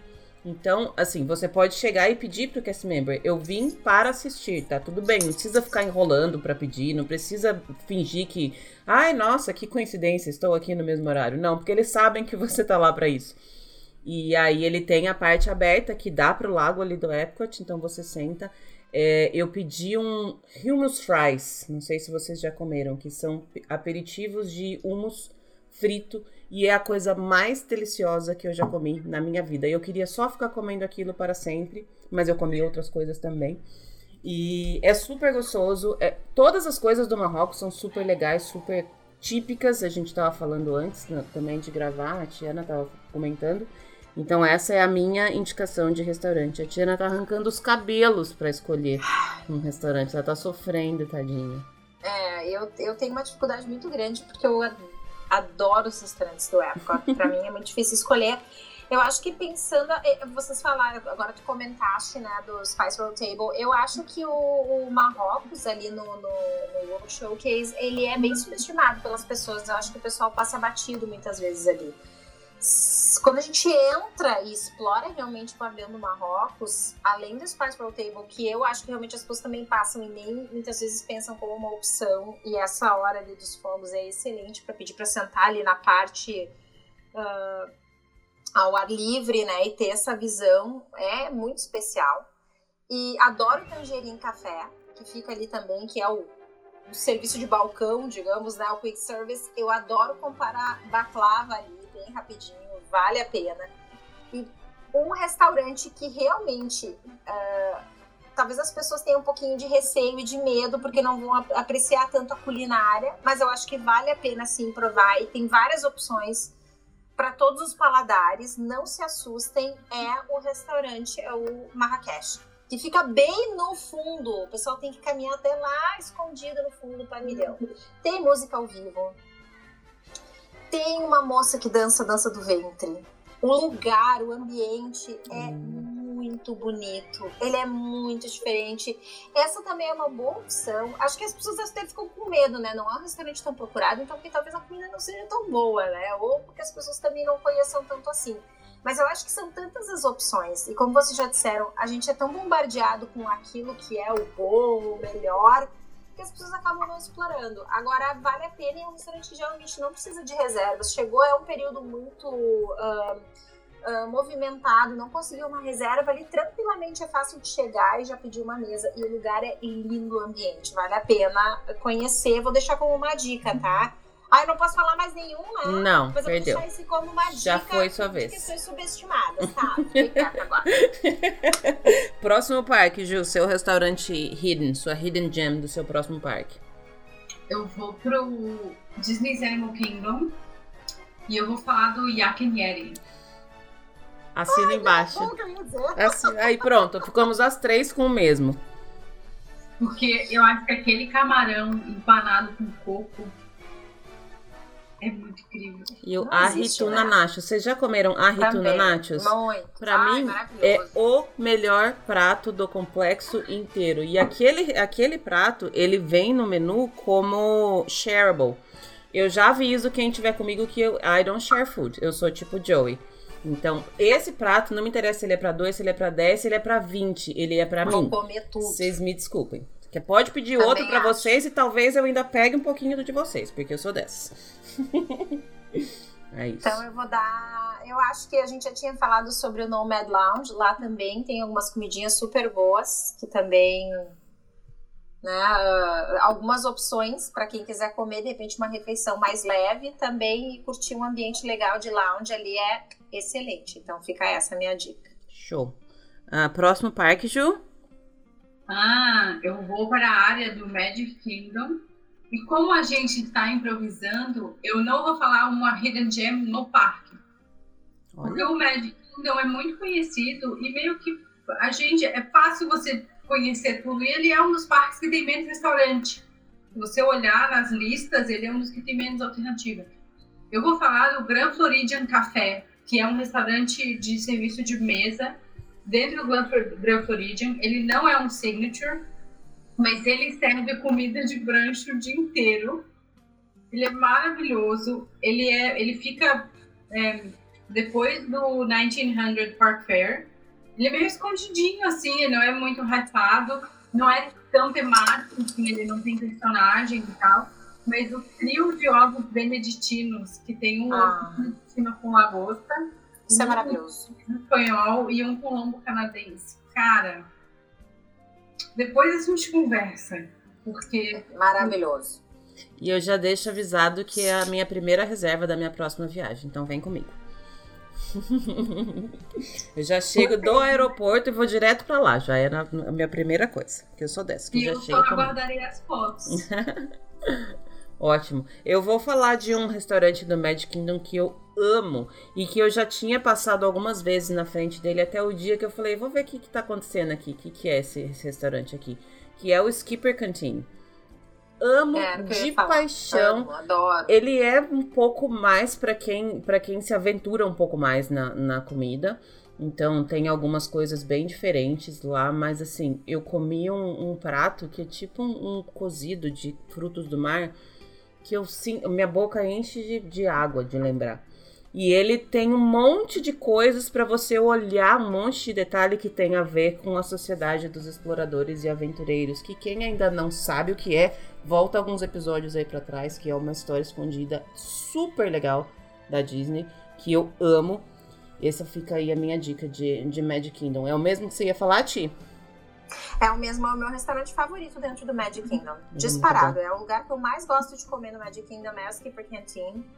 Se eu tiver que escolher um restaurante, sempre vai ser no Skipper Canteen. Uh, e olha, eu tenho uma filha que é bem difícil, não difícil de comer, mas ela prova as coisas, mas ela é bem, né, o paladar dela, ela gosta de comer aquilo que ela geralmente gosta de comer, não muda muito.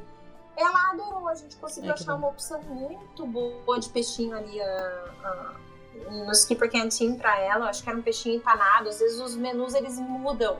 Então, às vezes a gente tem que voltar e verificar. Uhum. Mas foi bem tranquilo uh, ah, para ela de comer ali. E sempre é a minha opção. Quando se eu precisar escolher um lugar no Magic Kingdom para comer, é o Skipper Canteen. E agora a gente vai para Hollywood Studios, que eu tava pensando aqui, eu não sei o que indicar lá. Eu acho ele o mais difícil de. de...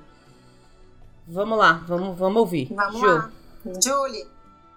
Eu vou falar do Baseline Tap House. Era bem o que ia dizer também. Eu não fui lá ainda, mas esse Olha é um... como as pessoas são, têm sintonia, né? É a gente não vocês. tinha combinado isso, hein? Ninguém sabia. Não, isso aqui foi super isso aqui foi improviso. Uhum. É por isso que a gente é carne e unha, alma gêmea, bate. Boa. Gosto de canções. Enfim, por que, que eu acho esse lugar tão legal? Primeiro, pouca gente conhece e ele, ele é como se fosse uma casa de cerveja, assim. Então ele tem um pretzel que você não acha em lugar nenhum, ele é um pretzel que só tem lá, que vem com mostarda apimentada. Tem uma tábua de frios também, diferentona. E é um lugar legal para você parar e fazer um lanche, dividir um pretzel em família. Quem é de cerveja, toma cerveja. Tomar um, uma, um refrigerante gelado para dar aquela refrescada. Tem um prato novo que é com é, é uma carne temperada com café. Hum. E vem uma massa folheada, assim, que eu achei super interessante. Estou é, super curiosa para provar, não provei esse prato novo ainda. Então, minha dica é o Baseline Tap House no Hollywood Studios. Eu vou aceitar a sua dica e vou colocar ele aqui na, na minha próxima viagem. Essa é, é parada obrigatória. Eu e meu marido, nós passamos umas boas horas na nossa última viagem ali. Nós gostamos de tomar cerveja, então as opções de cerveja ali são excelentes. Até uma, um, eles fazem uma mistura que eu gosto também, que é de cidra, daí com a cerveja em cima, uma cidra diferente que eles têm com a cerveja que fica excelente. E são essas comidinhas aí também que a gente gosta de pegar. A gente gosta de pegar o pretzel, os frios, então é ah, é um lugar muito legal. Não parece que tu saiu do parque. Né? Tu, parece que tu não tá mais dentro do parque, que tu tá realmente em um bar fora. E legal, dá para as crianças podem ficar ali juntos, sem problema nenhum. Uh, adorei, Julie. Adoro também ali. Se eu fosse dar uma outra sugestão para mim, Hollywood Brown Derby. Que eu gosto também bastante. Eu sei que é Signature Dining mas eu acho que é uma opção excelente. A minha filha tem uma, uma coisa assim de fixação com o sci-fi. Então a gente sempre vai né, no sci-fi, porque ela gosta muito do milkshake, é toda a história de comer no carro, de uhum. aproveitar, porque o clima ali é muito legal mesmo. É uma coisa muito diferente, uma experiência muito diferente, né? Uh, mas realmente, assim, eu gosto muito do, do, do Hollywood Brown Derby. E o, o, Brown Derby tem um lounge, né? Então, se você não quiser uhum. fazer uma refeição completa no Signature, que é uma coisa que pode sair bastante caro, porque é uma coisa que você tem que pensar bem, especialmente se estiver gastando em real, é, é, é um, um, gasto importante, né? Não é uma coisa que você passa no, no VR uhum. e dane Saudades é... VR. Nossa, saudades eternas. Mas assim, também dá para pedir, legal, só uma entrada, não tem problema também, tá, pessoal? Vocês Ou uma cold salad, um uma salada, inteiro, né? Uma salada, uma entrada, dependendo da entrada, ela é bem servida. Então, também dá pra... E assim, lembrando que os menus, todos os cardápios estão online, né? Vocês podem olhar no aplicativo e também podem olhar no hum. site, na página dos restaurantes, que daí já tem preço, já dá para se organizar. Mas eu concordo com a Julia, eu adoro o clima do lounge, eu gosto do lounge. É, e aí o, o, menu do lounge tem umas porções menores, você pode, por exemplo, é, sei lá, começar uma refeição lá, fazer os aperitivos, tal, tomar um drink, troca os aperitivos, e aí você pode ir para um outro lugar e terminar a refeição e tal, porque eu sou dessas, eu gosto de comer em vários locais. Ai, eu também. Eu preciso viajar com vocês. Acaba logo a pandemia, pelo amor de Deus. Tá difícil. Tá de dólar dá um jeito nessa vida. Vamos mentalizar aqui, ó. Mandar pro universo pra ele devolver pra gente, pelo amor de Deus. Sai. Meninas, eu acho que foi quatro de cada uma. Vocês têm mais uma pra fechar ou já foi todas? Eu tô contando certo, não tô? Eu vou só eu vou só dar uma dica, tá? De uma coisa que é uma tradição para minha família e que muitas vezes as pessoas caminham, passam, ficam curiosas, mas muitas vezes não voltam, tá? Especialmente no Magic Kingdom vocês já devem ter reparado aqueles artistas, né, que ficam especialmente ali em Liberty Square, que é aquela região que fica pertinho da Haunted Mansion. Uh, e aí a gente vê aqueles artistas, ele tem também na Main Street USA, numa lateralzinha assim que entra, pessoal fazendo caricaturas, fazendo outros desenhos. O que, que esse pessoal tá fazendo, né? Quem é que para num dia de parque para fazer? E eu vou compartilhar com vocês uma dica que é uma tradição da minha família. Não sei se vocês perceberam os artistas que fazem a silhueta das pessoas e fazem os quadrinhos tradicionais que parecem um, uh, algo vintage, né? Que a gente vê assim que é só uh, o perfil do rostinho da pessoa, né? Eu faço isso com a minha filha em toda viagem. Tá? Pelo valor da silhueta, tu ganha duas silhuetas. Eles vendem também a moldura, que é aquela moldura estilo vintage. E é tão bonito ver cada perfil dela, porque ele é feito num papel preto, colado com um fundo branco, né? Fica super bonito, porque tu vê todo o detalhe do rostinho. E aí acompanhar o crescimento dela durante os anos nas viagens da a, a Disney com, a, com o perfil dela, com a silhueta. É algo que não é muito caro. Não, realmente agora eu vou mentir para vocês porque eu não lembro do valor. Eu acho que é por volta fez. de 16 dólares. É, mais ou é? menos uns 16, 18 tudo. Eu lembro eu de da última mentir, vez que eu, sei vi. que- É, eu- assim, eu lembro que da última vez que eu vi, eu também me espantei porque eu achei que era caríssimo e não é, né? Não, é algo acessível. Eles vê, não precisa comprar as molduras, porque saem duas, do- dois perfis, né? Duas silhuetas. Eles falam silhouette, que é o, a expressão então em francês que eles usam. E aí são duas que vêm. E pode comprar a, a moldurinha, que é uma moldura de plástico, mas é super bonita, tá? A gente tem em casa. Eu acho que é uma lembrança muito linda da viagem, é algo muito bem único, que não é em qualquer lugar que tu consegues encontrar para fazer. E aí tu pode fazer só uma silhueta, tu pode combinar dos filhos em um quadro só ou de toda a família, né, em um quadro só. E eu acho que é algo super bonito e marcante, pelo menos para nossa família. É algo que as pessoas muitas vezes passam, não percebem o que é ou não param para observar. E é algo super bonito de se fazer. Além do Magic Kingdom, às vezes também tem um artista que fica no Grand Floridian fazendo. E em Disney Springs também tem ah, artistas que fazem. Então, para quem não vai visitar o parque, eu não quero fazer isso num dia de parque para parar e fazer, mas não demora muito, tá, pessoal? É algo super rápido. Mas se não quiser fazer, pode também fazer em Disney Springs. E essa é a minha última dica eu de algo que as só, pessoas às vezes nem veem. eu só descobri isso por ter visto foto no seu perfil, Ti. Eu nem sabia que existia. Porque de vez em quando você deixa ela como sua foto em alguma das suas Aham. redes sociais, né? E aí, agora Isso. que você falou que fez várias com as suas filhas, eu quero voltar e levar minha filha todo ano lá pra fazer desde pequena também. Eu quero voltar. Eu quero Ai, é voltar no bonita a tempo. Aham. A gente coloca em casa, ela tem no quartinho dela, a gente tem também uma parede especial da casa que a gente coloca as fotos da família e fica muito bonito. E o quadro ele vem escrito Walt Disney World, então e aí vem a assinatura do artista também Uhum, que fez. Ah, eu acho uma linda lembrança e não é, é algo acessível, uhum. realmente acessível. Ótimo. Ju, você tem a sua dica finalizante? Finalizante de agora, porque você pode voltar e dar mais quantas dicas quiser, você sabe, né?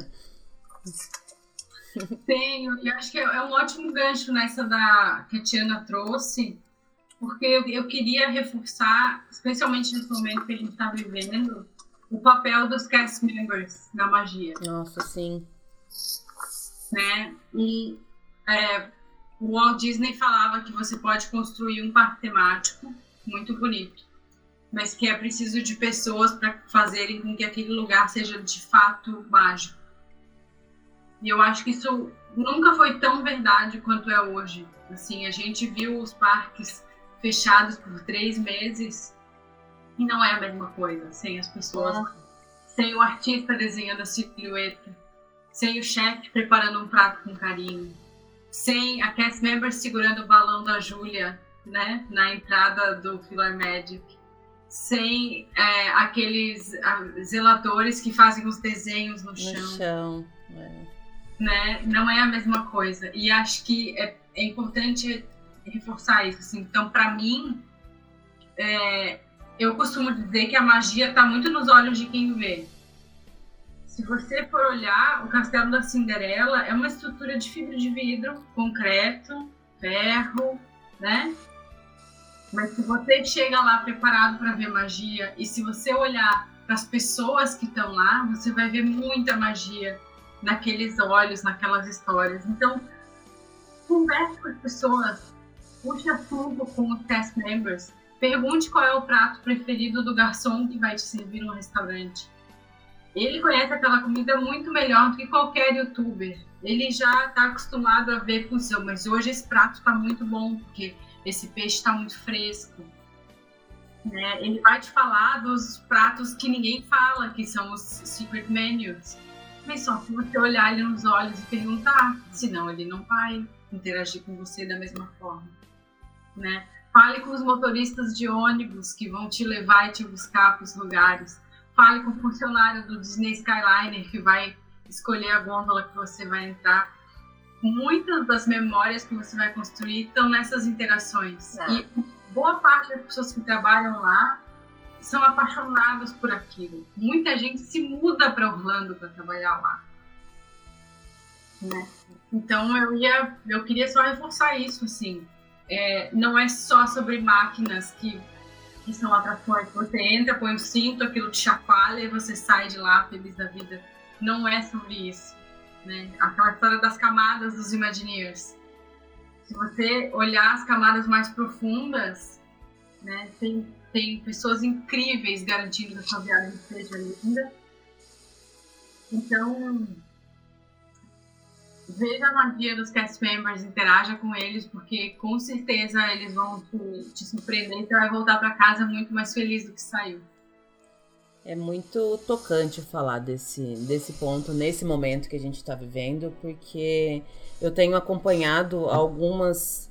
E é, e é, até estranho a gente falar, estou falando especificamente de vários dos cast members que perderam seus empregos agora por conta dessa pandemia e dos reflexos que a gente está tendo e ainda vai ter por muito tempo.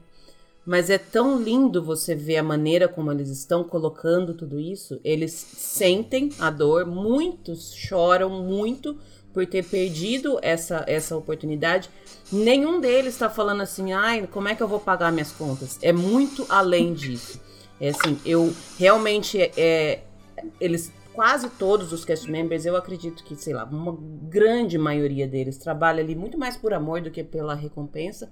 É óbvio que todo mundo trabalha querendo receber um dinheiro, mas eu acho que o amor que eles têm é muito maior e, e eu acho que eles estão sentindo muito é, essa, essa questão de não poderem mais estar ali oferecendo magia para tanta gente. Acho que essa é a dor é, muito maior.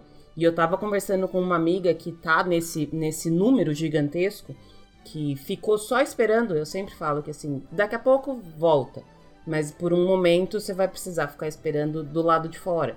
E ela falou assim: sabe o que mais me dói? Saber que tem um cast member que ainda tá lá trabalhando que vai ter que ligar para todas essas não sei quantas mil pessoas e falar e dar essa notícia. Então você consegue entender o que é esse sentimento. E todos eles falando assim, que uma vez que você é cast member, você é cast member para sempre, porque não é um emprego, é um sentimento, é mais, um, mais uma camada de home, de pertencer a uma, a uma empresa tão gigante, tão maravilhosa, que faz com que a pessoa trabalhe lá muito mais por amor do que pelo salário que elas recebem. Então eu queria aproveitar esse momento aqui para deixar o meu amor daqui de longe a todos os cast members e, e reforçar esse ponto, Ju. Eu acho que uma grande parte dos magic moments que todo mundo espera ter quando vai na Disney não está no, no, no sorvete, não está na, na, no prato de comida, está naquilo que o cast member fez para que a sua experiência fosse mais mágica do que ela já é por si só. Não, a é gente não consegue fugir de emoção, né? Não tem como.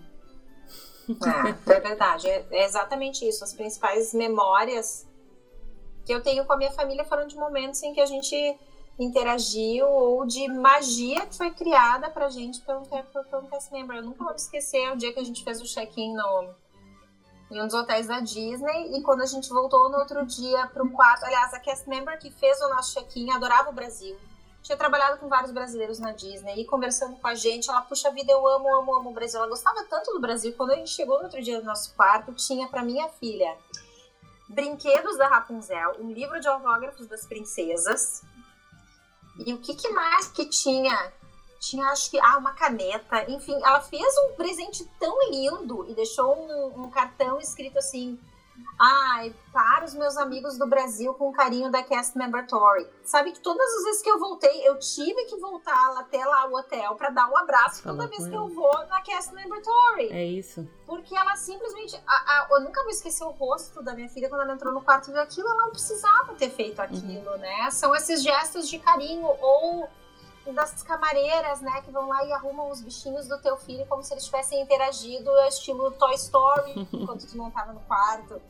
É, isso realmente eu concordo, é essa magia dos cast members. Acho que a maioria das coisas que a gente comentou aqui, que são especiais, elas envolvem justamente as pessoas, né? É então, é eu, eu escutei aí. uma vez num, num podcast do Lee Cockrell, que ele fala que os cast members da, de toda a empresa Disney, eles conseguem fazer com que vocês, indo uma vez na vida para um parque e interagindo com eles, você tenha vontade de convidá-los para o seu casamento.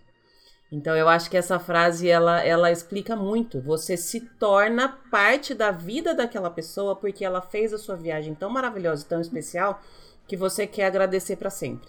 Então, é isso. Eu não, nem, nem tenho mais palavras, porque eu não quero terminar esse chorando. A gente já sempre termina chorando. Esse não. Vamos terminar feliz. Isso aí.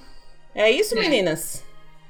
É isso. Ai, que maravilhoso, que delícia conversar com vocês. Super gostoso. Eu acho que foi super rico, complementou bastante o que a gente tinha trazido da outra vez. Eu já aviso vocês que eu tenho certeza que o pessoal vai querer mais dicas e eu sei que se eu chamar vocês, vocês têm mais coisas pra falar. Então já a, a casa daqui tá sempre aberta pra vocês. É, eu quero agradecer mais uma vez por duas horas, quase duas horas que a gente tá aqui conversando. Eu nem sinto essa esse tempo passar. Eu tava mega cansada quando a gente começou, toda uma rotina pesada. A Ti também tava olhando cansadíssima. A Ju também tinha acabado de, de finalizar um, um- um turno de trabalho. E a gente tá aqui as três sorrindo, falando de coisa que a gente gosta e trazendo essas, essas dicas que eu, eu considero super especiais. Ti, sua, sua, seu microfone de novo. Eu agradeço a você. Tudo aquilo que eu já falei no começo, em todos os outros episódios eu falo de novo, mas pode, pode deixar a sua, a sua finalização aí. Eu gostaria de agradecê-lo novamente pelo convite, pela oportunidade de conversar contigo, conversar com a Julie e de novamente compartilhar tantas coisas boas e, e tantas experiências, né, com, com quem nos, né, segue nos ouvindo, com todos os ouvintes que com carinho nos acompanha- acompanharam durante esse episódio. Muito obrigada de coração e espero que a gente possa se encontrar em breve novamente em mais um episódio. Ju? Ah, eu quero só agradecer a Lu por ter criado esse espaço incrível, que é uma comunidade de pessoas unidas no propósito de serem felizes e planejarem viagens incríveis para esse lugar que a gente tanto ama. Quero agradecer a Tiana, minha fada madrinha do Planet Disney Brasil. É sempre um prazer te ouvir, te incrível, muito obrigada. É, queria agradecer quem ouviu até aqui, quem, porque uma coisa que eu sempre penso quando a gente vai gravar é que a maior parte da audiência da Lu não é gente que está planejando a primeira viagem e caiu do caminhão de mudança agora. Não é, né? A maior parte é gente que ou trabalha com destino, ou quer trabalhar, ou produz conteúdo. Então, assim, muitas das coisas que a gente fala às vezes podem parecer óbvias, mas eu queria realmente agradecer o fato de vocês terem ouvido até aqui, porque a gente sempre escreve as nossas contribuições com carinho, na esperança de agregar algo que não seja necessariamente para o seu planejamento, mas talvez algo que você possa conversar com alguém que você vai levar. Então, pô, vamos conversar com. Ah, vou levar minha cunhada, sei lá. Para você poder explicar para sua cunhada, talvez do jeito que a gente explicou, talvez melhorar a sua forma de interagir com a Disney de alguma, de alguma maneira mesmo que seja só com um jeito novo de olhar para um tópico que você já conhece super bem. Então, obrigada por ter escutado a gente até aqui. E valeu, Lu. Nossa, obrigada por fazer essa, esse conteúdo tão maravilhoso, tão doce, tão mágico que a gente precisa tanto nesse momento. Obrigada demais. Eu que agradeço. Ju, super beijo pra você. Beijo, Ti. Até a próxima vez.